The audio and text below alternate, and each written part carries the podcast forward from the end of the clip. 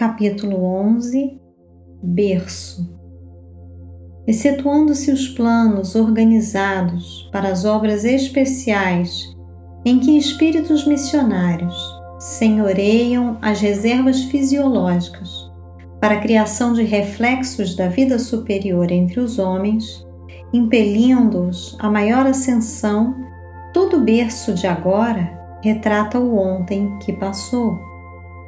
O caminho que iniciamos em determinada existência é o prolongamento dos caminhos que percorremos naquelas que a precederam.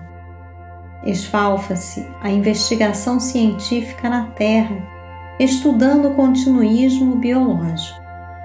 Núcleos de cromossomos e veículos citoplásmicos, fatores de ambiente e genealogias familiares são chamados pelos geneticistas a equação dos problemas da origem. E é natural que de suas indagações surjam resultados notáveis, quais sejam aqueles que tangem aos caracteres morfológicos e às surpresas da adaptação.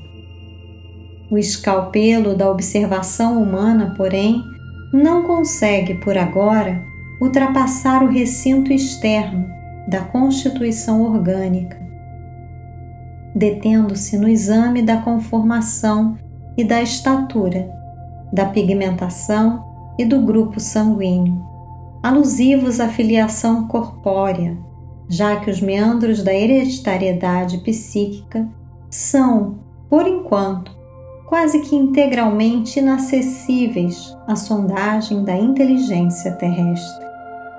E que as células germinais, por sementes vivas, reproduzem os nossos clichês da consciência no trabalho impalpável da formação de um corpo novo.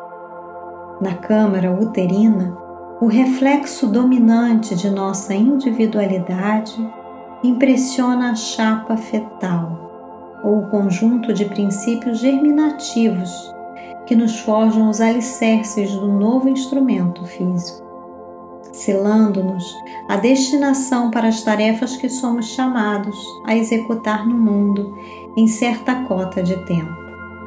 Nisso, não vai qualquer exaltação ao determinismo absoluto, porque ninguém pode suprimir o livre-arbítrio com o qual articulamos as causas de sofrimento ou reparação em nossos destinos. Dentro do determinismo relativo em que marchamos para mais altas formas de emoção e pensamento, na conquista da liberdade suprema. Pelo transe da morte física, regressamos à vida maior com a soma de realizações que nem sempre são aquelas que deveramos efetuar. Em muitas circunstâncias, as imagens trazidas da permanência na carne são fantasmas temíveis, nascidos de nossas próprias culpas, exigindo reajuste e pagamento, a modelarem para os nossos sentidos o inferno torturante em que se nos resolvem as queixas e as aflições. Eis, porém, que a justiça fiel, por misericórdia, nos concede o retorno para a bênção do reinício. Retomamos assim, através do berço, o contato direto com os nossos credores e devedores para a liquidação dos débitos que contraímos, cujo balanço efetivo jaz devidamente contabilizado nas leis divinas.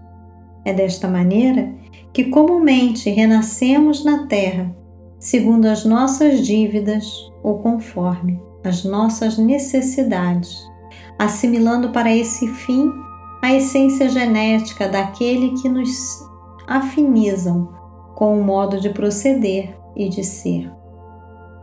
Os problemas da hereditariedade, em razão disso, descem, de forma geral, dos reflexos mentais que nos sejam próprios. Em verdade, por vezes, abnegados corações, cultivando a leira do amor pelo sacrifício, trazem a si corações desditosos, guardando transitoriamente nos braços monstruosas aberrações que destoam do elevado nível em que já se instalaram. Contudo, devemos semelhantes exceções ao espírito de renúncia com que fazem emergir das regiões infernais velhos laços afetivos distanciados no tempo, usando o divino atributo da caridade.